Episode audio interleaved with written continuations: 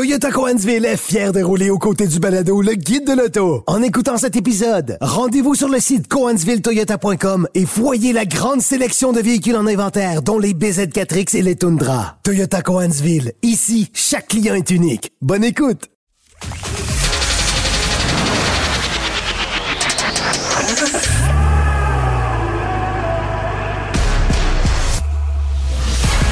Actualité automobile. Faites le plein. Un parcours bien contrôlé. C'est le guide de l'auto.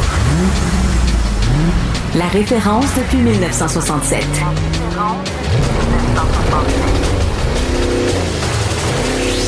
Le guide de l'auto. Bonjour tout le monde et bienvenue au Guide de l'auto, cette fois radio-télévisé pour la première fois, 240e épisode du Guide de l'auto sur Cube Radio. Je pense qu'on est la plus vieille émission parce que euh, les gars, au jour 1 de Cube Radio, ben, on était présent au Salon de l'Auto de Montréal, si ma mémoire est bonne, c'était en 2019, et notre premier invité, ça avait été nul autre euh, Guillaume le Métivierge. Qui le vous- porte-parole chez Hyundai. Exactement, Ben oui. qui vous en souvenez, euh, était porte-parole, mais ça a changé depuis. Euh, Aujourd'hui, c'est rendu Marie-Lou et puis euh, on s'en moque au bye-bye. Fait que tu vois, euh, les choses évoluent. Et là, je parle, je parle, mais je vous ai pas présenté. Louis-Philippe Dubé, tu vas être mon co-animateur euh, à l'émission euh, de façon hebdomadaire. Et Hugues Gonneau, spécialiste de nos voitures anciennes. Allez lire ses textes sur le site du Guide de l'Auto. Un du Wikipédia sur deux pattes. Exactement. C'est vraiment pattes. du bonbon. Il a l'air de rien de même, là, parce que vous le voyez à la télé, mais hein, il y en a là-dedans. Alors, on va parler chaque semaine euh, d'un sujet qu'on va déterminer euh, euh, de façon sur le fly, comme on dit, Hugues. Exactement. Fait qu'on va parler de voitures anciennes. Et cette semaine, ben, le sujet, ça va être évidemment l'histoire de l'usine de Brampton en Ontario, puisque je, dis pas qu'elle a fermé ses portes parce qu'elle va continuer sa carrière, mais on a cessé de fabriquer tout récemment dans cette usine-là les Dodge Charger, Challenger, Chrysler 300, euh, qui ont été des voitures mythiques pour, pour Chrysler Dodge pendant euh, pratiquement deux décennies. Pratiquement, parce qu'on a commencé à les fabriquer en mi-année 2024. Alors, c'est presque 20 ans de fabrication. Oui. Il y avait aussi la Dodge Magnum à l'époque, mais qui est disparue euh, fin 2008. Enfin, on va revenir là-dessus. Un futur incertain pour Brampton, ça c'est sûr. Ben, pas incertain, parce qu'on est certain qu'on va fabriquer d'autres choses. On sait que ça s'en vient avec le. Compass. Oui, le Compass pour euh, l'instant. Mais euh, considérant le succès de Jeep dans les modèles d'entrée de gamme, est-ce que ça va durer longtemps? On va attendre de voir ce qu'on va nous servir sur la table pour euh, en parler. En attendant, ben euh, quelques actualités. On va toujours un peu commencer par, euh, par ça dans l'émission désormais. Ben oui. Antoine, ouais. le RAM classique, 1500 classique de retour en 2024. Euh, très surpris quand même après un live from 2009 en, en direct de 2009, le RAM classique. Ben, je te dirais même 2008 parce que j'avais assisté au lancement de ça en plein été 2008 en. Californie. Euh, et ça n'a pas nécessairement évolué depuis. C'est la même chose. Euh, Puis pour ceux qui étaient tannés de le voir et qui pensaient en être débarrassés, euh, ben non, ça revient contre toute attente. En fait, on avait confirmé son départ. Et c'est assez particulier parce que non seulement on avait confirmé le départ du Ram classique, mais on a dit aux concessionnaires commandez-en en masse, on va étirer la production du Model Year 2023 Ben oui. jusqu'en mars 2024, ce qui est assez curieux, mais euh, donc les concessionnaires, et surtout chez nous au Québec, on sait que c'est une grosse majorité des ventes pour tous les concessionnaires au Québec, le Ram Classic. Ben oui, il y a, il y a un- une camionnette qui a bien des avantages, un peu plus abordable, euh, un look que certaines personnes préfèrent de cette génération-là. La calandre à l'avant, elle est différente. Puis aussi, ben, des équipements que des fois, une cabine simple, par exemple, qui, qui est disponible sur ce, ce- ce Ouais. camion-là. Ben, en fait, c'est le- c'est- euh, tu sais, des- un pick-up de cours là, que, que les gens vont, vont- sont prêts à, à- à prendre le rabais dessus pour pas nécessairement avoir toutes les aides à la conduite, toutes les nouvelles technologies qu'il y a sur la cinquième génération. C'est essentiellement un plan de grandeur avec les capacités d'un plan de grandeur Ah. au prix d'un intermédiaire. Puis je dis ça, les intermédiaires arrêtent pas d'augmenter. Frontier qui est rendu à 55 000 en prix de base. Mhm. Euh, T'as des Ram classiques à 43 là. Fait que ça donne une idée. euh, on n'est pas. euh, Ouais. euh, c'est un monde complètement différent. Mais toujours est-il que le camion revient parce qu'on peut encore le faire et parce que contrairement euh, aux voitures, chez Dodge ou Ram, on est encore capable de vendre des camions avec des moteurs émis. Pour les voitures, ça passe plus les normes, mais comme les, comme les camions ont des normes différentes, ben, on peut con- conserver le moteur émis qui, lui, est encore, euh, est encore euh, d'actualité dans En ces camions-là, va Ouais. passer les normes. Euh, c'est la raison pour laquelle on le garde dans le Durango ailleurs- d'ailleurs, mais on a annoncé cette semaine aussi que le Durango avec le V8, c'était la dernière Ouais. année. Et, il va avoir ses éditions Last Call, euh, dernier ouais, euh, pour il n'y aura le pas de du Ram classique, je penserais pas. Non, ça serait drôle. Mais m'a dit que si je m'en achetais un, là, je pense que je me ferais faire des autocollants juste pour me Ouais, créer ma propre édition spéciale parce qu'elles sont tellement toutes pareilles. Ouais. Euh, cela étant dit, euh, c'est ça. Ça reste pour une dernière année, mais là, on est certain que c'est la dernière année parce qu'après ça, le moteur passe plus les normes. Euh, mais on l'étire parce qu'il est payant. Le moule est payé. Le est s'entend-tu? payé, ça fait Le longtemps est là, payé, sur pas ce à peu près. pick-up-là. Ouais. Honda, Oui. hein? Des gros, des gros bidous, des gros dollars investis au Canada avec Honda euh, pour Ben, Attends, là, c'est l'usine. pas fait. C'est pas fait. On, on va parler de l'usine de, de Brampton en Ontario, mais là, euh, semble, selon un média japonais, que Honda Mhm. souhaiterait s'installer au Canada pour fabriquer soit des véhicules électriques, soit des batteries de véhicules électriques. Ou les ça, deux ça reste pas en même temps. Euh, puis, je veux dire, bon, l'actualité est sortie beaucoup plus tôt cette semaine, mais je veux dire, faut, faut, faut, faut pas être, euh, faut pas se mettre la tête dans le sable. Si Honda s'intéresse au Canada, euh, c'est parce qu'il y a Ford, il y a Stellantis, Mhm. il y a Volkswagen et il y a euh, Nordvolt qui euh, va s'installer très prochainement. Les contrats sont signés pour fabriquer soit des véhicules électriques ou des batteries de véhicules électriques et ils ont tous eu droit à de très généreuses subventions. Alors, Honda dit Hey, moi aussi, Ben euh, ouais. j'aimerais ça avoir un cadeau Ben ouais. gratis de, de Justin. Hey, Euh, L'enveloppe de 18,5 milliards de dollars canadiens, là, c'est quand on même. peut là. lancer des chiffres comme ça Ben oui. euh, dans les airs. Puis pour Nordvolt, le- le- le- le- le- les, les investissements gouvernementaux, la contribution gouvernementale était très élevée, là, si je me rappelle bien. Ben, là, c'était- Volkswagen également, ça a pratiquement aucun bon sens. Là. C'est que tu déroules le tapis vert. Oui, oui, oui, exactement. Le tapis rouge, mais le Ouais, tapis ouais, vert. le tapis vert, Tu déroules le tapis dit, vert pour les Ah, ouais. usines. là, C'est complètement ça. Ils paieront pas d'impôts pendant un méchant bout. Puis il faut quand même considérer que Honda a une très, très bonne réputation manufacturière du côté de l'Ontario. On a une usine euh, à Alliston depuis 1988 là-bas. Et semble-t-il qu'il reste de l'espace sur les terrains dans la petite ville d'Alliston pour peut-être ajouter une, une autre usine. Alors, est-ce qu'on ferait ça à la même place? Euh, Ouais. C'est pas clair. Mais euh, Il faut souligner aussi que, que Honda a abandonné ses plans de collaboration pour faire des véhicules abordables avec GM, véhicules électriques abordables avec la plateforme Ultium. Le Prologue va être sur cette plateforme-là. Ce qui est mais- ironique parce qu'on est sur le point de lancer un premier véhicule électrique chez Honda.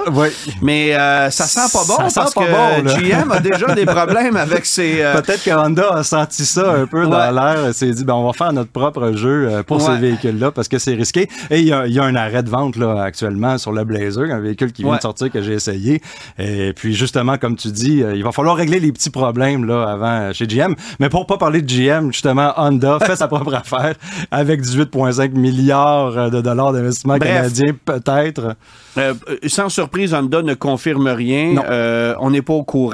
euh, on répond à aucune question. Alors, on verra. Mais je veux dire, je pense que la nouvelle euh, est, non seulement euh, fondée, mais aussi très logique. Euh, Salon d'auto de Montréal, écoute, ça s'en vient, c'est la semaine prochaine. Ouais. On sera, toi et moi, à la journée média. J'y serai tous les jours. On y sera avec le kiosque du guide de l'auto. J'ai j'ai aussi mon kiosque pour l'émission Rouleau suivant sur place où on va remettre en condition une voiture tout au long de la semaine qu'on va faire tirer à la fin de la semaine. Alors, euh, pour ceux qui veulent venir participer puis peut-être gagner cette voiture-là, passez au kiosque, euh, enregistrez votre petite vidéo de 30 secondes. Qui sait si ça sera pas le meilleur de la gang puis vous repartirez pas avec la voiture vedette qui va être sur place. Alors ça, venez faire un tour là-bas. Je vais être là à peu près à tous les jours, mais l'équipe du Guide de l'Auto va aussi être au kiosque du Guide de Ah, l'Auto. toute la semaine. Euh, Toute la semaine. Nous, on va être présents, mais il y a bien du monde qui sera pas là.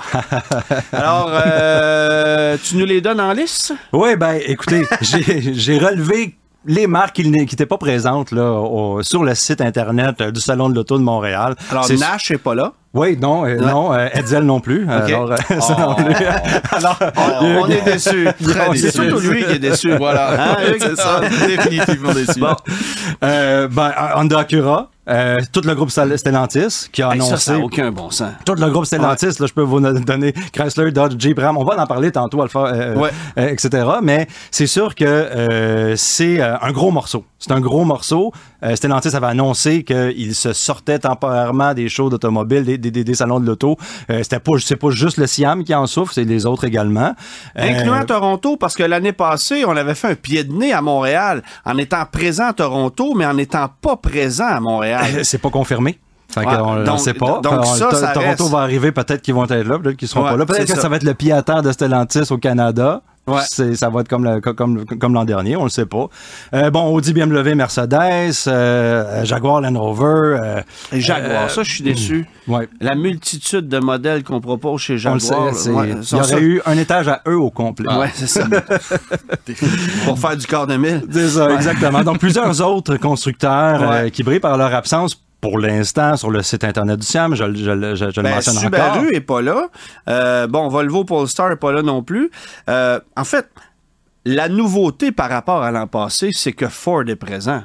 Parce que l'an dernier, des trois Américains, Ouais. bon, évidemment, j'exclus Tesla puis Lucid, là, euh, mais des trois, des trois grands Américains, il y a que GM qui était présent. Mm-hmm. Euh, ça sentait la déception dans la foule. Hey, écoute, dire ça? dans la foule. On, avait le kiosque à la fin. Je pense qu'on était le tout dernier kiosque. Ouais. Et les gens nous demandaient qu'est-ce qui se passe. Hey, on se faisait Non, sacrer. pas- hein?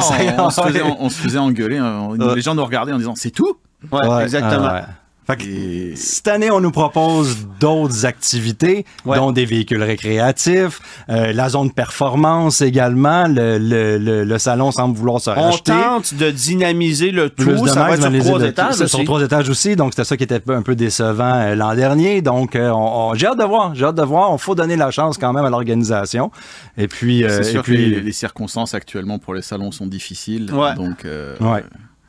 Profitons-en pendant qu'il y en a encore. Ouais, Il y a de l'adaptation à faire, c'est certain. Il y aura de la voiture modifiée. Évidemment que Luc Poirier revient avec sa collection, mais c'est sûr que le clou du spectacle, c'est la voiture de rouleau suivant qui va être présente. Ça, c'est un incontournable. Ah, bon, on a hâte de voir ça, Antoine. Bon, euh, on va parler d'un autre petit salon qui a eu lieu cette semaine. On parle du CES, Oui. le Consumer Avec des Electronic Show. dévoilements municipaux. euh, C'est ça, c'est un, petit, c'est un petit événement régional qui a lieu. à- entendu parler. Ça, en fait, c'est le plus, c'est le plus gros événement qui a lieu à Las Vegas. C'est, euh, c'est pas un salon automobile, bien sûr. C'est un salon, euh, le nom le dit, Consumer Electronic Electronic Show. Show, Alors, oui. c'est pour tout ce qui s'appelle technologie. Mais les constructeurs, de plus en plus, sont présents. Oui. Cette année, j'ai envie de te dire qu'il était peut-être un peu moins présent qu'à, une autre époque, mais on a quand même vu euh, des trucs euh, assez audacieux. Oui. Euh, moi, ce qui m'a frappé d'abord, c'est ce que Mobis a fait avec une Ioniq 5. Oui, oui, la Ioniq 5 de Mobis. On a vu des vidéos ben, sur le site du guide auto, justement. Un- on a pris Ioniq petit moteur aux quatre coins et puis on, on interprète un peu le crab walk là, de GMC qu'il a fait avec le- le- les quatre roues directionnelles qui peuvent rouler à 90 degrés. Ouais. Donc c'est une espèce de de de de, de- Oui, mais avec un format de véhicule normal. Avec un format de véhicule normal. On- La. Ioniq 5 elle a un appartement quand même gros, Ouais. mais beaucoup moins gros que, que, que- celle d'un Hummer. Par contre, euh, ça montre un peu les prouesses technologiques qu'on peut faire à- en ayant les quatre roues directionnelles, mais également en ayant toutes les quatre roues indépendantes. Je- J'imagine qu'est-ce que ça fait à l'intérieur du véhicule, l'espace que ça donne, etc. C'est on n'a pas vu ce véhicule-là, on l'a pas eu dans nos mains. Par contre, les vidéos, c'est quand même intéressant, c'est Ah, quelque ouais. chose à voir là. Et Mercedes-Benz aussi a fait, ben quoi, euh, pas la même chose, mais a- a utilisé le même principe pour son G-Wagon. Ils en ont mis de, de- de- de- plein la vue. Évidemment, ils sont allés sur la strip avec ça. Ben là. oui, c'est un gros show de Las Vegas, show, gros là, show là, ils ont fermé la strip. C'est la classe G électrique en fait qui était encore camouflage si on veut Ouais. elle est encore camouflée, elle est pas tout à fait dévoilée.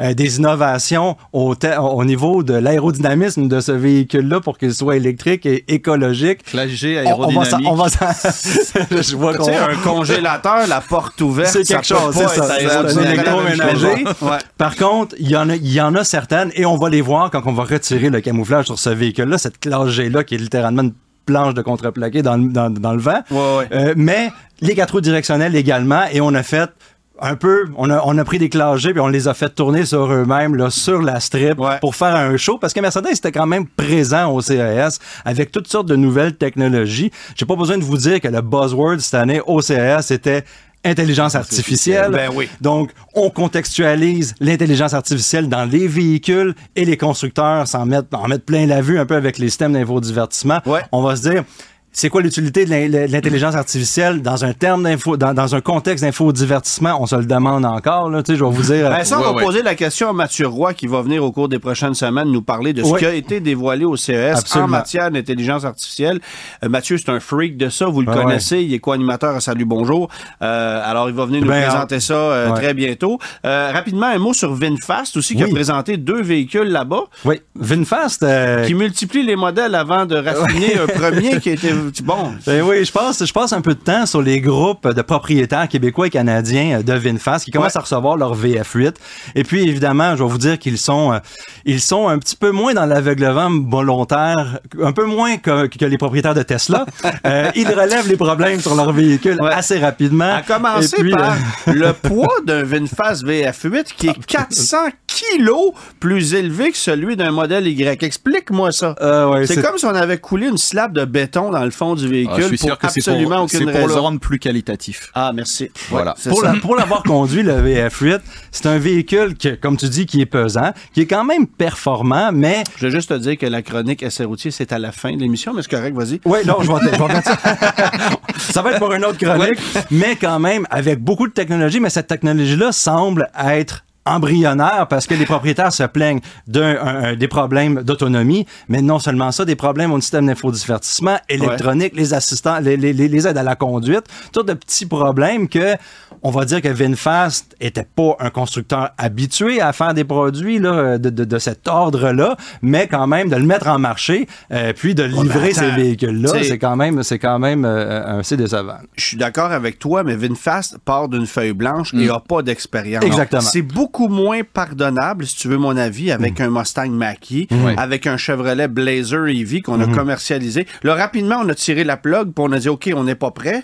Mais quand tu fais payer le consommateur pour de la recherche et développement qui est pas au point, moi, j'ai un peu de misère avec ça. et euh, malheureusement, il y a beaucoup de véhicules électriques où c'est le Puis dans le cas. de VinFast, il compte beaucoup aussi sur les mises à jour over the air. Oui. Parce qu'il y a beaucoup des problèmes que tu évoques qui peuvent Qui être peuvent être réglés, réglés euh, de façon distance, logicielle, ouais, avec de la recalibration, ouais, absolument, des choses comme ça. absolument. Donc, peut-être pas les enterrer Non. tout de suite, mais c'est vrai qu'il y a quand Ouais. même euh, des choses. euh, Le constructeur a dévoilé deux concepts pareils, comme Ouais. tu as dit, euh, le VF3 qui ressemble, c'est un petit, un petit type Jeep. Là, et moi, il me fait penser un peu au Suzuki Jimny. Là. Il, Ouais, est- il ouais, est très petit. Ouais. Et puis également le concept Wild, qui est une camionnette intermédiaire. Là, euh, moi, je la trouve extrêmement belle. On n'a pas d'informations vraiment sur ces concepts-là. On sait que le petit euh, VF3 aura une, autono- une autonomie très courte. Là, on, on dit 200 km. C'est encore spéculatif. Ouais. Et puis le Wild, la seule affaire qu'on nous a pu, qu'on peut nous dire dessus, c'est qu'il y a une banquette à l'arrière escamotable qui permet d'allonger euh, la boîte. la- On avait comme vu la ça caisse chez à. Chevrolet il y a Quelque 20 chose ans qui, avec un existe, qui a déjà existé chez, chez Chevrolet, exactement. C'est une Donc, très grosse nouveauté. Deux concepts qui sont vraiment beaux, qui ont fait quand même euh, euh, la une là, au, au Ouais. CES, puis qui est intéressant de voir ces véhicules-là. Puis on espère avoir des informations là, dans les prochains mois, voir qu'est-ce que VinFast veut nous présenter avec ça. Le guide de l'auto. Hugues, c'est maintenant le temps de parler euh, de l'histoire d'une usine qui, euh, qui a fait beaucoup jaser ces derniers mois par Oui. le fait que on cessait la production des Charger Challenger, accessoirement des 300, parce que la 300 est un modèle de moins en moins convoité. Euh, c'est drôle parce que j'ai entendu des gestionnaires de corps policiers dire hey, on s'est dépêché à commander des Chargers. Tu sais, nous, on pense, OK, Challenger L4 Red Eye, nanana. c'est pas juste ça. Non, non. Il y a aussi la Charger qui est une voiture très populaire, voiture de fonction. On va y revenir un peu plus tard, mais les ventes étaient en hausse cette année. Tu sais, pour un modèle qui, on s'entend, était peut-être pas technologiquement à jour, mais euh, l'usine de Brampton a une histoire tout autre. Euh, Puis écoute, ça a commencé, euh, j'étais à peine sur le point de naître. Voilà. alors, vas-y avec ça. Eh ben, effectivement, donc, pour comprendre un petit peu euh, l'histoire du site de Brunton, faut remonter en 1979. Ouais. Au moment où AMC et Renault s'associent, à ce moment-là, AMC a connu les années 70 un petit peu difficiles et Renault qui est une entreprise qui appartient à l'État français, euh, s'associe avec ce constructeur pour euh, se développer sur le marché nord-américain. Et euh, au début, ça part sur une collaboration commerciale, mais très vite, puisqu'AMC est en difficulté, Renault prendra des parts et ira jusqu'à posséder 46% d'AMC. OK.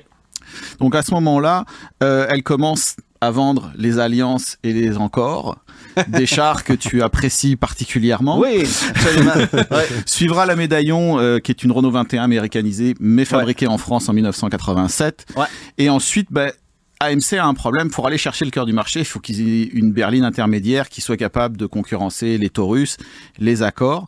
Et Renault décide de développer dès 1982 une concurrente à ces modèles-là. Ça sera la première qui va être, elle, contrairement à la médaillon, fabriquée dans une usine nord-américaine? Ouais, c'est ça. Puis il faut savoir qu'à l'époque, AMC, la grosse usine, c'était l'usine de Kenosha, Voilà. où on fabriquait, bon, évidemment, les Pacers, les Gremlins, euh, les Concorde, les Hornet. On a fabriqué à peu près tous les modèles sur place, incluant ma grosse brune, la Matador. Eh oui, Hein? eh oui. Euh, mais euh, il y a eu cette usine de AMC qui était canadienne et qui a fabriqué une multitude de modèles. Voilà.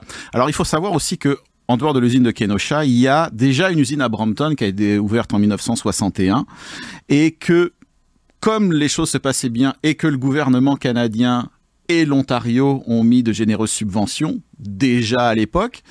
euh, Plus ça change, plus c'est pareil. ah, C'est l'histoire qui se Ouais, répète, c'est ça. hein, si on veut voir qu'est-ce qui Ouais. se passe. Donc AMC décide de, de- de construire une deuxième usine sur le site de Brampton et en fait dans, le- dans, le- dans la région de Ouais. ce qui fait que l'usine va porter le nom de Bramalea dans un premier temps. Le terrain est acheté en 84 et euh, ensuite l'usine coûtera 340 millions de dollars à construire. Ça Elle semble rien aujourd'hui. ah, hein? c'est, rien. Ouais. Et elle fait 3 millions de pieds carrés. Donc elle va commencer à construire le modèle X58 qui va s'appeler la Renault Premier. Et la Renault Premier, ça n'a jamais vraiment existé. C'était le nom de code initial, mais on sait que c'est pas le nom qu'on a utilisé ici en Amérique du Nord. Non, parce qu'en fait, euh, il va y avoir beaucoup de choses qui vont arriver euh, par la suite, qui vont faire que la voiture ne s'appellera jamais la Renault Premier. Et en fait, cette voiture-là, c'est une traction avant qui utilise beaucoup de composants des Renault 21 et Renault 25. Et elle est dessinée par le carrossier italien Giugiaro Ouais. Qui dessinait à peu près n'importe quoi à cette époque-là. pour n'importe qui. Et il avait même dessiné la Stellar et la Poney. Ouais, mais on l'a on l'a connu plus inspiré que ça. La, Oui. la première, c'était pas euh, c'était pas la- sa meilleure. Non, c'était pas. C'était une voiture assez générique au niveau du design. Ouais. Il y avait euh, deux moteurs disponibles, un 4 cylindres de litre 5 et un V6 PRV Peugeot Renault Volvo 250 chevaux. La voiture, la Renault Premier, est dévoilée à Chicago en février 87. Il doit y avoir une version coupée. Et on l'avait dévo- dévoilé à cette époque-là sous le nom de Renault? Absolument. OK. Parce qu'à ce moment-là, il n'y avait pas encore la faillite d'AMC. ce qui s'en venait. Ouais, ouais, c'est ça. Donc là, à partir de là, Renault est très confiant. Il y a, un- il y a des nouveaux modèles qui s'en viennent. Tout est supposé bien se passer, mais voilà, euh, ça va pas bien se passer parce que en dessous, la situation économique d'AMC est compliquée. Les années déficitaires se sont accumulées et même si le nouveau PDG d'AMC a réussi à redresser un petit peu les choses fin 86, début 87, ça reste compliqué. Mais le pire, c'est vraiment Renault qui, elle, est dans une panade noire Ouais. euh, en Europe à ce moment-là. L'argent part. Le, le PDG de Renault, Bernard Anon, est limogé parce que voilà. Ouais. Et euh, son remplaçant, Georges Bess, sa mission, c'est de euh, remettre les comptes dans le vert. Donc, une des choses qui va euh, décider de couper, bah, évidemment, c'est l'aventure américaine qui, euh, qui a coûté une fortune et qui, de toute façon, ne, ne rapporte pas grand-chose aux constructeurs. Ben, évidemment, euh, oui, ça rapporte pas grand-chose, mais on n'avait pas vraiment de vision parce que il y avait aussi Jeep qu'on a peut-être oublié. Sauf que là, euh, Renault se débarrasse d'AMC, il y a une faillite, et là, c'est Chrysler qui entre en ligne de compte. Alors voilà. Sauf qu'au début, Renault est pas forcément décidé à vendre. Il y a une entente avec Chrysler pour produire des véhicules, etc.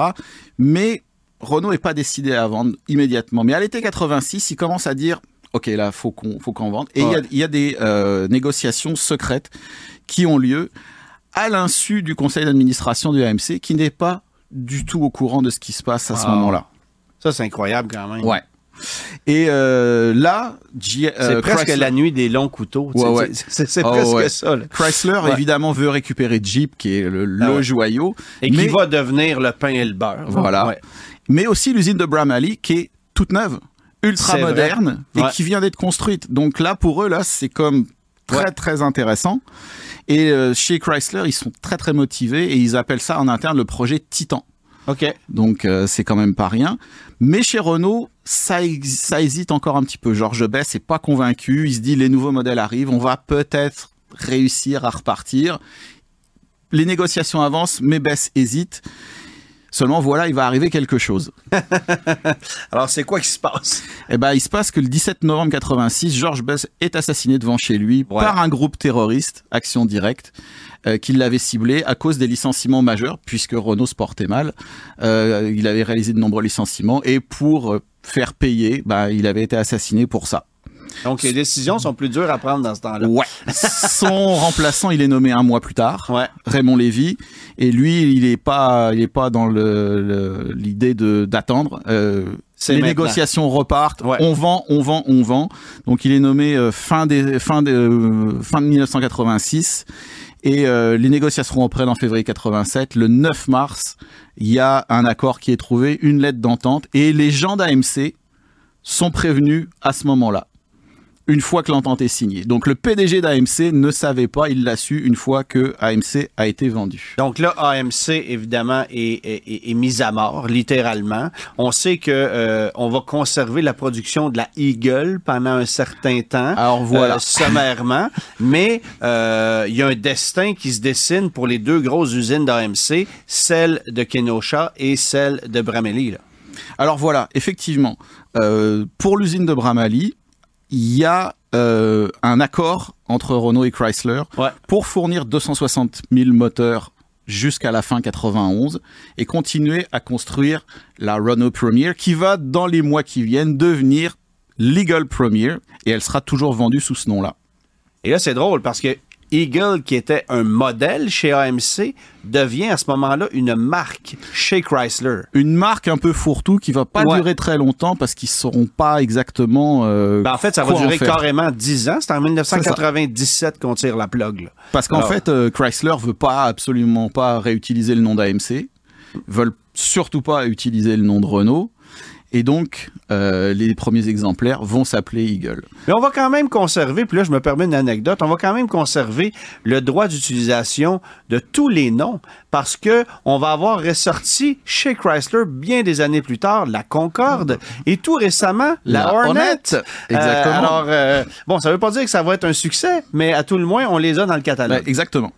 Et donc là, pour l'usine de Bramley, eux, ils espèrent vendre à peu près 150 000 voitures par an. OK.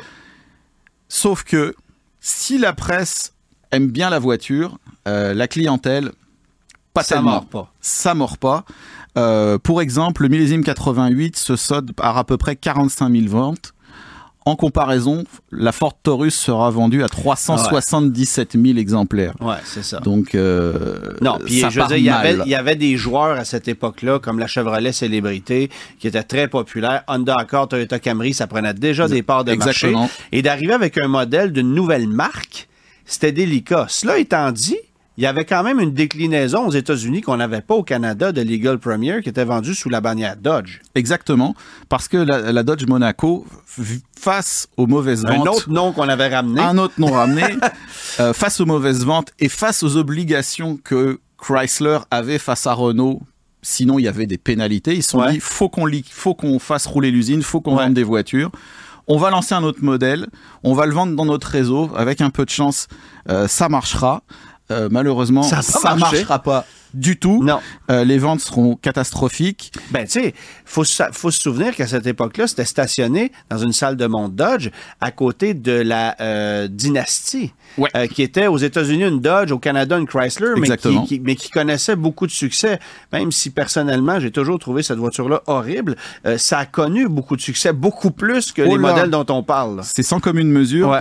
Et en fait, les, les- les chiffres seront vraiment très mauvais. La production s'arrête le 17 décembre 91 et il est rapporté dans les journaux que puisque Chrysler n'a pas respecté euh, ses son entente Ouais. avec Renault, ils devront payer 200 millions de dollars de pénalité. Ça fait mal. Ça fait mal. Surtout qu'à ce moment-là, Chrysler, bah, ils sont de nouveau dans la panade. Ouais, c'est Ça, ça. va pas bien.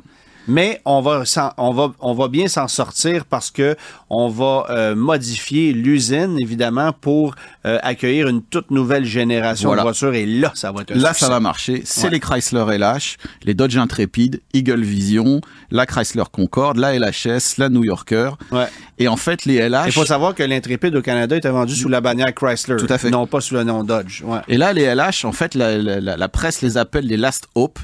Ouais. Dernier, dernier espoir. Tu vois, je la savais pas, celle-là. Donc, Ouais, euh, c'est dire si Chrysler, encore une fois, était dans euh, la panade. Ouais, Et les modèles qui vont sauver la, la marque bah, sont en partie euh, fabriqués dans l'usine de Bramley. La production démarre en juin 92 et là, ça décolle de 40 000 exemplaires. On passe à 200, 250 000 sur une base Et régulière. il y en avait partout ces voitures-là. Partout. Oh. Et là, l'usine de Brampton, l'ancienne usine AMC, ferme. Bramley prend le nom de Brampton que l'on connaît aujourd'hui Ouais. et là continue à produire la première génération de LH, la deuxième génération de LH qui seront produits euh, Jusqu'en 2004, c'est ça, avec une meilleure année en 99, 338 000 exemplaires produits à l'usine à ce moment-là. Oui, parce que c'était la première année de la nouvelle génération Voilà. euh, des modèles qui ont été populaires. Euh, écoute, je me souviens, anecdote, j'ai travaillé moi dans une succursale de location d'auto discount euh, à cette époque-là. On en avait des intrépides. Oh là! sur- et elles étaient toutes vertes. Ah bon? c'était l'époque où il fallait liquider. Tu sais, les, les vertes qui se vendaient pas chez les concessionnaires, ça se retrouvait chez discount location d'auto. Parce Je sais que ce qui se vendait, elles étaient rouges dans la rue, si tu te souviens. En on avait avait beaucoup des rouges. Ouais, exactement. Mais là, évidemment, on va étirer ces modèles-là jusqu'en 2004. Et là, 2004, encore un succès. Voiture de l'année.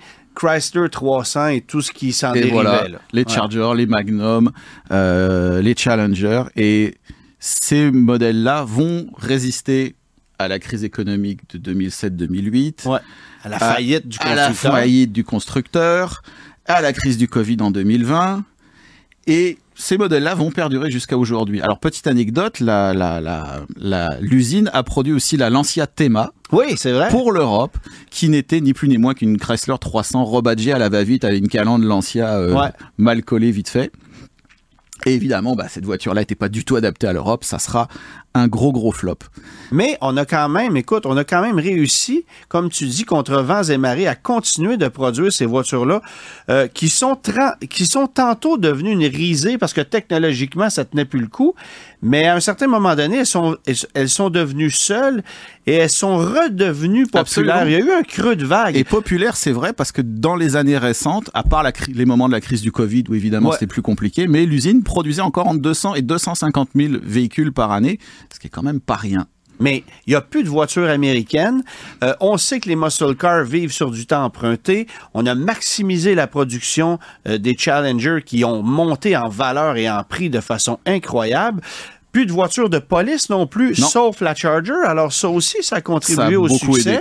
Et la 300, ben, elle, elle a été en perte de vitesse. C'est probablement celle qui a le plus souffert dans les dernières années. Effectivement, parce que c'était pas une voiture de flotte. Non, c'était pas une voiture de flotte, puis c'était pas non plus une voiture assez luxueuse Non. et moderne pour intéresser Elle n'avait pas nécessairement l'image que Dodge avait réussi à bâtir en termes de performance, justement avec les modèles les plus performants, les ASRT, les L4 et des choses comme ça, qui faisaient quand même un petit peu rêver les acheteurs. Exactement. Et on a cessé la fabrication des voitures 22 janvier dernier en sortant une SRT Démon 170 qui va probablement se vendre un prix de fou dans un encan dans les prochains mois. Incroyable. On veut même pas savoir. Il y a encore des voitures qui sont euh, à arriver chez les concessionnaires, mais l'usine ne ferme pas ses portes Non, cependant. et ça c'est une très très bonne nouvelle pour le Canada. Ouais. Euh, ça a été confirmé que pour le millésime 2025, euh, la Jeep Compass va être fabriquée là-bas. Pas celle qu'on connaît actuellement. Heureusement, ça c'est important, faut le souligner. Mais c'est quand même effectivement une très bonne nouvelle. Et puis euh, donc ça veut dire que là c'est un véhicule populaire qui est dans le cœur du marché, un petit VUS. et qui va venir, euh, ça faut le souligner, rivaliser deux autres VUS compacts qui sont fabriqués non loin de là, c'est-à-dire le RAV4 et le CRV. Et voilà. Alors, euh, tout est dans tout. Puis, ce qui est un peu ironique, c'est que actuellement, tout ce qu'on entend dans les nouvelles usines canadiennes, ah, on s'en vient avec de l'électrique. Chez Ford, on s'en vient avec de l'électrique. L'usine, évidemment, de Chrysler, qui est euh, à Windsor, où on fabrique les fourgonnettes actuellement, sera éventuellement transformée pour faire de l'électrique. Bon, on a parlé de Volkswagen tantôt, tout ça. Mais il y aura cette usine. Il y aura cette euh, usine-là qui qui va être convertie pour fabriquer des véhicules de masse. Voilà. Euh, Il faut pas que Chrysler se plante cette fois-là parce Non. que je pense qu'on peut terminer en disant que les voitures LX, donc celles dont on vient de nommer, euh, ont été la fierté de ceux qui ont travaillé là au cours des 20 dernières années Absolument. ou à peu près. Là. Et je voudrais donner un dernier chiffre. Euh, L'usine a produit réce- jusqu'à récemment près de 7,2 millions de véhicules depuis son ouverture. C'est quand même une petite fierté canadienne. Absolument. Il y en a plusieurs, par contre, qui ne sont plus de ce monde. Et voilà. Même le souligner. Merci, Hugues. Merci. Le guide de l'auto. Parcours l'actualité automobile sans dérapage ni accrochage. Oui, Philippe, chaque semaine, on va s'attarder au succès d'un- d'une marque automobile, faire un bilan de comment ça s'est passé au cours de l'année dernière, ce qui s'en vient. Succès ou Euh, échec, en fait, euh, tout Succès dépendant ou de la échec, marque. mais tu sais, euh, faire un bilan. Où est-ce qu'on s'en va avec ça? Qu'est-ce qui se passe? Euh, Il y a des marques, évidemment, qui sont très florissantes. Là, on peut penser à Genesis. Les ventes sont en hausse. Euh, on prend des parts de marché. Il y a d'autres marques, Jaguar, Fiat. euh, Qu'est-ce qui se passe? Donc, euh, on va parler de tout ça. Oui. Euh, chaque semaine, ça sera une marque différente. Puis évidemment, cette semaine, ben, on a décidé de parler de Dodge parce que c'est dans l'actualité. On vient d'en parler longuement avec voilà. Hugues. Dodge qui a cessé de fabriquer les Charger Challenger euh, le 22 janvier dernier, on vient de le dire. Euh, et ça fait un sacré trou dans la gamme, là, pas un peu. Il y avait trois produits phares dans les dernières années chez Dodge. Oui. Donc, évidemment, Charger Challenger, mais aussi le Durango. Euh, trois véhicules très modernes de conception. Oui. Parce que, euh, bon, évidemment, Charger Challenger, ça exploitait une plateforme, on n'en a pas parlé tantôt, mais une plateforme issue d'une Mercedes du début des années 2000. Oui. Euh, et c'est un peu la même chose avec le Durango, qui est une plateforme de, de Mercedes ML de quoi deux, Fin des années 2000. Ouais, c'est ça. mais, ouais. début des années oui, 2000 oui, oui, aussi, ça. parce Ouais. que c'est la plateforme Ben étirée du Grand Cherokee de cette époque-là aussi. La Donc, stratégie chez Dodge, ça a toujours été très impressionnant, surtout dans les dix dernières années. C'était, on prend un vieux châssis, on met un moteur qui fait énormément de puissance dedans, des gros chiffres, puis ça se vend. Puis il faut, Et puis faut, faut tous dire les que- autres constructeurs, c'était avec, un, l'inverse. avec un petit doigt d'honneur à l'environnement au C'est passage. exactement. Il faut dire que on en fait la plus. période Fiat de Chrysler, ça a été un sous-investissement majeur. Ouais. Ils changeaient les plans à l'année, ils Mm. savaient pas ce qu'ils faisaient, fait que ça naviguait à vue. On vend des gros V8, continue, Mais on a- c'est rentable, merci beaucoup. Ben, très, très payant, très Ah, payant comme Il n'y a, rien de plus puis, lucratif que ouais, ça. ouais, Exploiter une plateforme puis l'étirer à son maximum. Mhm. Je pense que Dodge est maître dans l'art de l'avoir fait. Maintenant, euh, bon, alors j'ai j'ai les chiffres de vente avec moi. Dodge au Canada, parce qu'évidemment, on va parler surtout du marché canadien. Oui. Dodge au Canada a vendu, euh, excuse-moi, j'ai ça ici, euh, euh, un total de, de, de, de, de- de 15 957 véhicules. C'est pas beaucoup, mais en même temps, écoute, là, on n'avait pas grand-chose à livrer. un peu de flotte, évidemment, là-dedans. Puis quand on parle de flotte, pour, pour bien comprendre, on parle de véhicules de location court terme. Oui. Quoique ça a été moins populaire ces dernières années Mm. pour des raisons assez évidentes. Charger Challenger, qui ont été des voitures massivement vendues aux États-Unis pour des flottes, mais chez nous, euh, c'était principalement des véhicules livrés à des individus, c'est-à-dire à des particuliers. Puis des passionnés aussi, avec les dernières éditions qui, ont, Et qui des sont corps de police. Ben ouais. Et c'est ça. et des Ben corps de ben police. Alors, ça a surtout été ça.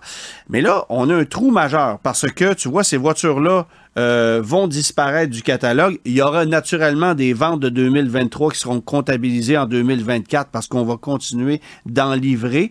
Euh, on en a fabriqué jusqu'à la dernière minute là qu'on pouvait euh, à l'usine. Donc, Charger Challenger, il y aura des chiffres l'année prochaine. Euh, mais est arrivé cette année chez Dodge un nouveau modèle et c'est très drôle parce que j'ai eu la chance, moi, de parler avec euh, le, le PDG de Dodge aux États-Unis, dont j'oublie le nom, qui lui me disait que ce nouveau Hornet que j'ai la chance d'essayer cette semaine, nous en reparlerez un peu plus tard dans les prochaines semaines, ce nouveau Hornet a vraiment l'ADN Dodge. est un véhicule. Ah oui. Et qu'on me vantait ça comme si c'était. Parce que je lui ai dit, mais c'est quoi le lien entre un Hornet et un Durango? c'est drôle, drôle qu'est-ce que tu dis parce que je- tu vas tu vas en venir au tonalé et puis c'est Dodge veut pas veut pas qu'on qu'on pense que le que le Hornet c'est un tonalé et, et, et Alfa Romeo veut pas qu'on pense que le Hornet c'est un c'est un tonalé donc les deux fabriquent le, vé- le même véhicule mais ne parlent pas Dans de la ni même usine. l'autre Dans la- et dans la Dans même la même usine. usine. donc, dans la même usine. Puis ce qui est drôle, c'est que les deux PDG de ces deux entreprises-là, euh, probablement qu'aux États-Unis, euh, ils ont un bureau côte à côte avec un séparateur en vitre. Ah ouais. Tu sais, Puis puis ils rient l'un Ouais, et l'autre. Alors, comment qu'on fait le plus d'argent possible. Exactement. tu sais, c'est comme les gars de Vaux puis d'Audi qui, qui séparent complètement, mais les gars lunch ensemble à tous les jours. Fait que c'est Ouais. c'est un petit peu drôle. Euh, cela étant dit, le Hornet, c'est un produit euh, qui est nécessaire pour Dodge parce que on a besoin d'un VUS compact. Est-ce que c'est la meilleure formule pour cette marque-là? Moi, je ne pense pas. Mais fallait réussir à aller chercher un produit dans un catalogue euh, qui coûterait pas cher en développement. Pas besoin de te dire que c'est pas trop trop coûteux quand tu prends un véhicule puis tu changes la calandre. Ben c'est ça. Euh, c'est un peu un, un- un ramassis de qu'est-ce que les. On se demande qu'est-ce que les gens veulent maintenant. On a de l'affichable, on a un format compact, on a euh, certaines technologies pour qui est signé Dodge, qu'on qu'on- qu'on vise vers les passionnés. On a euh, des, cap- des capacités également, un peu de, de polyvalence. Mais c'est comme tout en, en attente de qu'est-ce qui va se passer chez Dodge, une marque qui essaie encore de forger son identité pour le futur. Là, c'est ça que c'est. parce Parce, que ce c'est qu'on- pas dans le Hornet que ça va se passer. Là. Non, en fait, pour moi, c'est un véhicule de transition. Oui, Le- exactement. Le, Durango est en fin de vie. On sait qu'on retire le V8 en fin d'année. On n'étirera pas le Durango actuel encore très, très longtemps, Mm. c'est bien évident. C'est- les meilleures années de ce véhicule-là sont derrière lui, ça c'est certain. Le Hornet, pour moi, c'est un véhicule de transition vers ces nouveaux produits Dodge qui vont arriver dans les prochaines années. Il y aura certainement des camions, mais il y aura aussi le retour de la Charger. Euh, on sait maintenant que ça sera pas que de l'électrique. La Charger va revenir, oui, en électrique. On a vu les concepts, vous l'avez même vu sur la couverture du guide de l'auto Ben cette oui, année. la plus belle. Mais il y aura aussi un moteur euh, Hurricane 6 cylindres qui va se glisser sous le capot de ça, non officiellement, mais on, On, a vu, on des a vu les, photos avec le châssis et le tunnel de transmission. C'est Et ça. c'est de ça qu'on parle depuis. Un depuis tunnel de transmission dans un véhicule électrique, euh, ça sert pas à grand-chose. C'est pas très efficace pour les batteries. C'est ça. Alors, on sait que ça va s'en venir. Euh, alors, quelle est la stratégie de Dodge? Puis j'ai essayé d'en savoir un peu plus là-dessus. Oui, on va passer par l'électrification. C'est incontournable, Mhm. mais en même temps, on le sait, les constructeurs euh, américains particulièrement ne croient pas en cette seule solution et vont continuer à travailler en recherche et développement pour des moteurs à combustion. Et on vient de le faire euh, avec le moteur, avec le V6 biturbo, le 6 cylindres en ligne, pardon, qui est un, euh, un- un moteur biturbo Hurricane. D'ailleurs, c'est drôle parce que le 4 cylindres turbo dans le Hornet, on l'appelle aussi le 4 cylindres Hurricane. Fait un peu rire, là. Ouais, ouais. Mais euh, mais euh, il y aura des nouvelles motorisations. Le Hornet, c'est un produit authentiquement italien qui, je pense, ne risque pas de connaître autant de succès. C'est-à-dire qu'en nombre, on va en vendre plus que chez Alfa Romeo parce qu'ils ont un, un réseau beaucoup plus vaste. C'est ça. Ça, Oui. c'est évident. Mais je pense qu'après quelques années, on va considérer le Hornet comme un échec dans son segment, alors que le Tonale chez Alfa Romeo, ça va être un success story. Oui, exactement. C'est un véhicule. Bah, Parce que- les attentes sont pas les mêmes non plus. Alfa. Romeo part d'absolument rien. là. Deux, deux produits depuis tellement longtemps. Euh, tu sais, un, un- un utilitaire, le Stelvio, et puis Ouais. la Giulia, qui sont des, sur des vieilles plateformes également. Donc, le bénéfice pour Alfa Puis Romeo. des véhicules quand même. euh, Oui, qui coûte cher, qu'on peut pas acheter cher. partout. Puis, puis- je te le donne en mille, on a vendu 1106 Alfa Romeo l'année passée au pays. Et de ce nombre, tu vois, il y avait 503 tonnes pour quelques mois de commercialisation. Ah, wow. Ouais. Donc, la moitié, beaucoup. hein. la moitié des Alfa Romeo qui se sont vendus l'année passée au Canada, ce sont des tonnes Ouais. qui ont été vendus pendant 4-5 mois seulement. Ouais, 175 Julia, là, la berline. Ouais, ben là, la Giulia, euh, c'en est une autre qui est intéressante, mais qui a peut-être un peu fait son temps entre toi et moi, surtout au prix où on la vend. Oui. Euh, tu sais, c'est plus cher qu'une série 3, là, on peut se poser une question Ça là, fait mal. à ce niveau-là. Mais chez Dodge, euh, moi, j'ai hâte de voir ce qu'on va faire avec la marque. Oui. Parce qu'on dit qu'on on veut conserver la- cette marque-là comme une marque de performance, comme une voiture, comme une marque qui va devenir de plus en plus premium. Qui va bâtir les premiers muscle cars électriques. Là, Ouais, je- ça, c'est l'autre chose. Je regarde Euh, eux qui me regardent quand je dis ça, le premier muscle car électrique, Ouais, ouais, une bonne question. c'est- Un c'est- line lock sur un véhicule électrique, j'ai hâte de voir ce que ça va donner. Là. Mais, Mais Dodge, ils sont assez fous pour réussir à faire ce genre de choses-là. oui, absolument. J'espère, je, je- je partage ton enthousiasme parce que parce justement, il y a des passionnés chez Dodge. On connaît des gars comme Ralph Gilles qui veulent continuer à être à, à triper sur ce qu'ils font, euh, alors qu'il y a d'autres constructeurs automobiles pourraient vendre des tanks à eau chaude, des matelas, ça serait pareil. Mais il y a- y y y là. Y une logique chez Stellantis quand même de pousser le produit vers le haut. On l'a vu avec les, les- les marques européennes, Peugeot, Citroën, DS. Il y a une vraie idée Ouais. de dégager des marges supérieures par véhicule. Donc de toute façon, cette logique-là va aussi s'appliquer à l'Amérique du Nord. Mhm. La logique de Stellantis, c'est la rentabilité d'abord et avant tout. Et donc pour ça, ben, vendre des véhicules plus chers avec une marge par véhicule plus élevée. Absolument. Bon, évidemment, euh, chez nous au Québec, on peut comprendre que le Hornet PHEV euh, hybride rechargeable va se vendre peut-être un peu plus que la version régulière de par le fait qu'on a 10 000 subventions. de crédit, ce qui, qui me rentre pas dans la tête pour un véhicule de ce genre-là, mais enfin bref, euh, ce qui veut dire que le coût de revient est se rapproche dangereusement de celui des modèles à essence traditionnels. Euh, ce, le- qui, ce qui rend l'autonalie aussi intéressant dans sa, dans sa variante PHEV. Oui, mais avec une technologie qui est pas si convaincante que ça, Mm. j'y reviendrai. Euh, cela étant dit, tu sais, ça va être pour moi le Hornet, le modèle de transition chez Dodge. Euh, et c'est une marque qui est vouée à un certain avenir. Il y a quelque chose à faire avec ça. Ouais. Il y a vraiment... Là où je suis plus craintif, c'est avec la division Chrysler. Oula. Ça, oh boy. On va en parler une autre fois, Oula. mais euh, on ne sait pas où ça s'en va. Euh, voilà. Euh, Louis-Philippe, ben, comme à chaque semaine, on va aussi parler de nos essais de Ben la semaine. Ben oui. Là, évidemment, bon, on a roulé chacun des véhicules qu'on s'est partagés d'ailleurs. Ben oui. C'est intéressant. on s'est partagé ça dans le temps des fêtes. Puis tu vois, on parle encore de Chrysler. Euh, Ben oui, on, ben peut, oui. on peut commencer avec la, la Chrysler Pacifica. Yes. euh, qu'on a conduit tous les deux. Moi, j'ai fait 1000 km tout juste avec le véhicule en le branchant très souvent parce que permets-moi de te dire que quand il fait moins 5, moins 10, l'autonomie de 53 km là, qui est annoncée, On en 51 mange. km, On en mange. on en mange pas mal. Ouais, tu, ouais. Fais, tu fais 30, Oui, 32. je- J'ai pas mal eu la même Euh, moi, j'ai branché ça chez moi. Je suis venu ici au centre-ville. Je l'ai branché ici. Je suis retourné chez moi. Et Hmm. puis, à quelques reprises, moteur essence se mettait en marche quand même, veut, veut pas. Mais pour un gros véhicule comme celui-là, de pouvoir rouler tout électrique, euh, c'est le fun. Puis moi, ce que j'ai aimé, c'est que le poids supplémentaire de la fourgonnette en fait un véhicule, j'ai envie de te dire, encore plus confortable que le modèle régulier à essence par le fait que c'est vraiment cloué au sol. Ouais, il est campé, là, tu sur l'autoroute, ça va Tu bien. roules sur un nuage. Moi, ça, j'ai aimé ça. Ce que j'ai moins aimé, c'est la facture.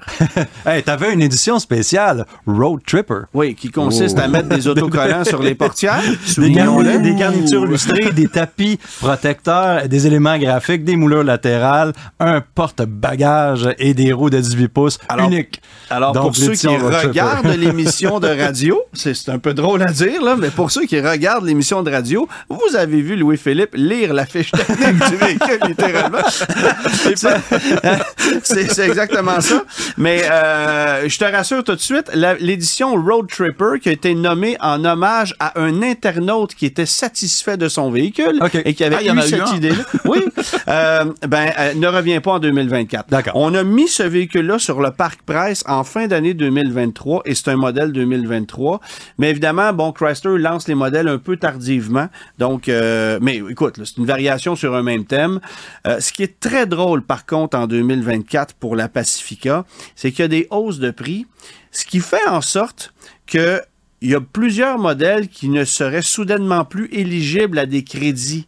On, tu te souviens des clauses Pacifica qu'on avait quand on a é- euh, quand on a établi les crédits pour les véhicules électriques, on avait Ouais. lancé cette clause Pacifica qui était propre à des véhicules à 7 passagers à l'époque où c'était où il y avait une limite plus élevée. Bon, ça, ça a évolué depuis, c'est plus le cas, mais là, on peut plus dépasser le cap des 65 000 dollars Non. euh, puis continuer d'obtenir des crédits gouvernementaux. Et comme il y avait quatre variations pour la fourgonnette Pacifica hybride rechargeable, euh, ben, le prix dépassait 65 000 pour trois des quatre modèles. Alors, ce qu'on a fait, c'est qu'on a rassemblé euh, tout ça en deux versions. Tu as le modèle Pinacle à 75 000 Lui, il n'y a pas de crédit. Celui qui veut l'acheter, il va payer la totale et ça s'arrête là. Et c'est très cher pour ce que c'est, parce que oui, il y a du beau cuir, mais des limites à un moment donné à débourser pour, Pour une mini fourgonnette, Chrysler. là, ouais.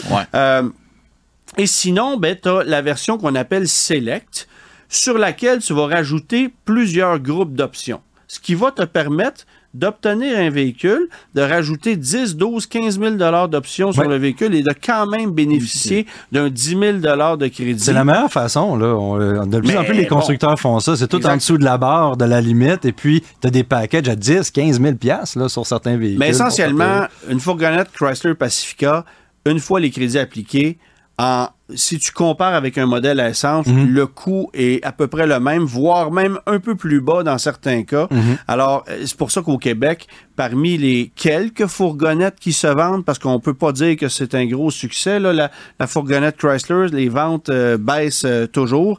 Euh, ben, c'est la, la version hybride rechargeable qui, qui connaît le plus, connaît de, le plus de succès. succès. Sinon, ben, les parcs achètent des Chrysler Grand Caravan, mais qui est une Pacifica 2016 non évoluée de base, complètement dépassée, euh, mais qui, qui est vendue encore à 53 000, euh, disponible en trois existantes couleurs, là, le gris, le noir, le blanc. Euh, Il n'y a, rien là, là-dedans. là. c'est vide. Pour ça.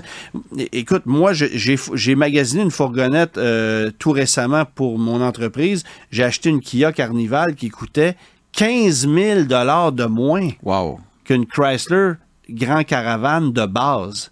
Et je peux te dire que je suis fier de mon choix? Parce que euh, la Chrysler à ce prix-là n'a pas de bon sens. C'est très dispendieux. C'est un produit qui est très correct. On a eu des problèmes de fiabilité avec l'hybride rechargeable, c'est vrai.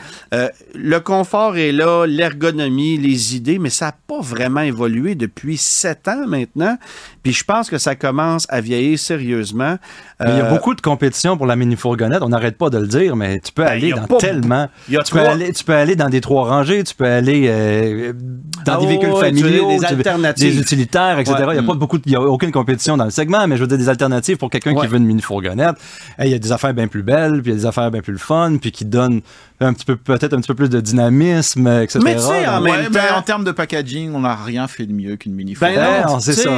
Toyota vient de lancer un Grand Highlander. Félicitations Toyota, mais c'est la Sienna qui est la plus pratique. Mhm. Arrête. Mais en, tu sais, ouais. Mais en. c'est- Puis c'est pas, tu sais, je veux dire, moi là, arriver à l'école avec mes enfants devant l'école en Sienna ou en Grand Highlander, j'ai pas l'air plus cool en Grand Highlander. Ben non. Non. Les gens pensent que oui, mais rendu là, là C'est tout un truc de marketing. C'est ça. ouais. Alors, euh, la Sienna, c'est encore un produit important. La Carnival prend beaucoup de parts de marché. Honda, c'est sur la dérive. C'est très cher et on n'a pas d'alternative. C'est-à-dire qu'on a des modèles traction seulement Mm-hmm. euh, sans hybridation. C'est la même chose du côté de chez Kia, mais à, à- à coût beaucoup moindre. Toyota a l'avantage de l'hybride et d'offrir le rouage intégral. Puis Chrysler, pour terminer, ben, tu peux avoir le rouage intégral, mais t'en veux pas, ça consomme comme un moteur MI. Et, et tu peux pas combiner ça avec l'hybride rechargeable. Alors, euh, c'est Ouais. l'hybride rechargeable qui, pour moi, est la seule alternative intéressante, mais avec une garantie prolongée. Toi, de ton côté, Lexus RX, Oui. 450H plus. Plus, ouais. De ce côté-là, hybride rechargeable et traction intégrale. Et on est à la radio. on peut pas vous montrer d'image, mais la couleur était laide. à- Écoute, Tu dis, là. c'était un. Comme dirait mon collègue Jacques Dehaye, horrible comme un coup de poing d'un pâté à viande. Écoute, C'était vraiment laid. Pendant le temps des fêtes, ça avait coul- ouais, une teinte un peu rose gold. euh, ça, c'est pour la. la- je sais que un je me rappelle weird, pas là, c'est quoi le. Ça me rappelle les teintes des sous-vêtements des années 60 Oh, mon Dieu. pour madame. Et là, demande-moi pas où j'ai vu des sous-vêtements de madame des années ce que 60. j'ai On n'ira pas là, mais Tu gardes-tu tes catalogues, euh, pas juste de Euh, chance, ça, ouais, Moi, je collectionne des, des catalogues Sears des C'est années 60. exactement ce que j'étais en train de me demander. Bon, alors, euh, voilà pour la couleur. Euh, voilà pour la couleur. Maintenant, Lexus, Ben ça, c'est une sacrée machine, par Ouais, exemple. un véhicule que on le regarde, tu sais, Lexus, le- pour commencer par le design, on a dit, la- on a parlé de la couleur, mais aussi le look, la calandre, etc. Faut aimer, là. Faut aimer. Faut aimer. C'est sûr que euh, une fois que tu passes par-dessus ce look-là, selon si on l'aime ou on l'aime pas, à l'intérieur du véhicule, on a un véhicule qui est assemblé de manière exemplaire chez Lexus, confortable, silencieux. Tu sais, Euh, je m'en allais te dire, à la- au seul toucher de la poignée de porte quand tu ouvres la porte, tu Ouais. sais que c'est de la qualité. ouais, exactement. Ce qui n'est pas nécessairement le cas avec la Pacifica. Ouais, c'est ça. C'est pas le même Oh. véhicule. Euh, C'est confort pas la même feeling, disons. exemplaire. Pour le 450H+, là, c'est, comme on disait, un hybride euh, rechargeable, un moteur 2.5 litres, là, euh, populaire chez Lexus et Pas Toyota. compliqué, là. Et c'est- puis deux c'est le- moteurs C'est électriques. la mécanique du RAV4 Prime. C'est ça, exactement. On va, on va le dire. Un peu plus d'autonomie de, promise. C'est ce jusqu'à Ouais. 60 km, 60 et des pinottes. Puis je vais vous dire que moi, durant le temps des fêtes, il a fait de fret, puis je suis allé chercher 50 km quand même Ouais. là, avec le véhicule. Je le branchais ouais, souvent. C'est vraiment bon, Ouais. ça. Plus impressionnant euh, que la Pacifica, là, Moi, la semaine d'avant, j'ai eu ce véhicule-là la semaine d'avant, puis j'ai comptabilisé 56 km en tout électrique. Bon, ben. J'étais autour du point de congélation. Et moi, je Le sur été l'autoroute en plus, là, ça, avec Le mon véhicule a été 50 branché à l'intérieur. Ouais. Faut que je dise ça quand même, ça, a une petite incidence. Mais 56 à 0 degré, Ouais. c'est très, très bon. Ouais. Ouais, quand même. C'est très, très bon. très bien. Puis, Puis euh, une fois passé le mode tout électrique, ça consomme rien. Tu roules à 6 litres et demi. Avec un gros véhicule Ah comme oui, ça, ça, c'est fascinant. C'est quand même une bonne grosse. ça- c'est- La, co- la, la- la consommation combinée est extrêmement intéressante parce que justement, en été, si tu arrives à faire ton 60 km, la majorité de tes déplacements vont être beaucoup plus bas que ça. Puis Ouais. pour un véhicule qui est quand même assez gros, euh, cossu, quand même. euh, technologique, c'était quand même impressionnant sur le, sur le plan de, de la consommation de Ben, j'ai fait le calcul, là, si tu fais 60 km en tout électrique, puis qu'après ça, tu roules à 6 litres au 100, ce qui est à peu près la cote annoncée, Mhm. tu vas finir ton 100 km à 2,2 litres au 100. C'est extraordinaire Ben pour oui. un véhicule comme ça. là. 2,4 Puis, environ. là, On sait que ça va être une technologie assez fiable. Oui. Le niveau de confort, le niveau de technologie qu'il y a là-dedans est exceptionnel. Tu compares ça avec les hybrides rechargeables dans le segment. Bon, un BMW X5, Ouais. un Grand Cherokee 4XE. Tu vas me dire que c'est pas le même genre, effectivement, mais tu es dans le même barème de véhicules. Euh, Mercedes euh, GLE 450e, le Range Rover Sport hybride rechargeable, là, c'est bien plus cher. Mhm. Ouais, mais ouais. c'est le même segment. Ça varie beaucoup de puissance. On a quand même 304 chevaux là, dans le RX 450H+, Ouais. là, qui est quand même très potable pour le véhicule. là. Mais c'est parmi les moins chers. Parmi les plus raffinés Et parmi les plus fiables. et parmi les plus fiables. Ouais. Pas aussi excitant à conduire qu'un BMW. là. Non, On puis aussi, il y a- des technologies d'aide à la conduite qui sont fatigantes dans le véhicule. On peut les, dé- les, les, les, les désactiver. T'allais mais- dire les déliter. les, dé- les- les désactiver, mais je veux dire, si on les laisse tout ensemble, là, c'est une, c'est une, une nanny, là, comme on dit en, Ouais. en, en anglais, là, ce, ce RX-là, euh, un peu dévié de la voie, un peu, il y a beaucoup de cloches et de sonnettes et de carillons euh, qui, nous, qui, nous, qui nous avertissent de toutes sortes de choses qui arrivent. Et puis évidemment, rouler en hiver dans Gadou, euh, c'est sûr que tous ces systèmes-là, après ça, nous avertissent qu'ils ne fonctionnent plus parce que, bon, il y, a de- il y a trop de Gadou Ouais, en avant, trop de Gadou en arrière. Les systèmes ne fonctionnent pas. OK, on comprend. On est capable de conduire un véhicule quand même ici au guide de l'auto, c'est correct. On a vu que ça fonctionne, mais c'est sûr que ces systèmes-là, très technologiques, il faut être capable d'en, d'en enlever puis d'en mettre là, si on veut, si on veut avoir une conduite agréable. Facture?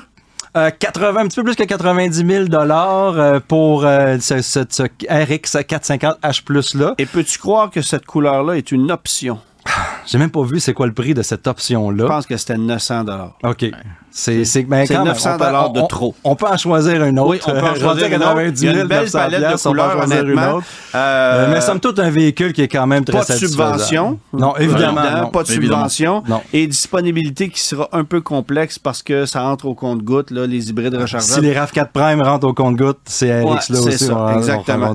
au- au. Déjà une émission de terminée, les gars. Merci euh, d'avoir été là. Plaisir. On va se retrouver euh, la semaine prochaine. Et puis, euh, ben, on va parler cette fois-là du Dodge Hornet. Qu'est-ce que tu conduis cette semaine? Euh, je conduis une autre mini fourgonnette, euh, la Toyota Sienna, qu'on a parlé de tantôt. Donc, es-tu en train de nous annoncer quelque chose? toi? Absolument là, pas. Tu magasines-tu pour quelque chose du futur? Absolument pas. Il faut conduire des mini fourgonnettes comme il faut conduire tous les autres véhicules. On va appeler Laurence, après on, va, je vais pas on, dire- on en reparlera la semaine C'est prochaine. ça, s'engager dans son métier. Merci les gars, à la semaine prochaine tout À le la monde. semaine Merci d'avoir été là. Tous les épisodes du Guide de l'auto sont disponibles en podcast sur l'application et le site cube.ca.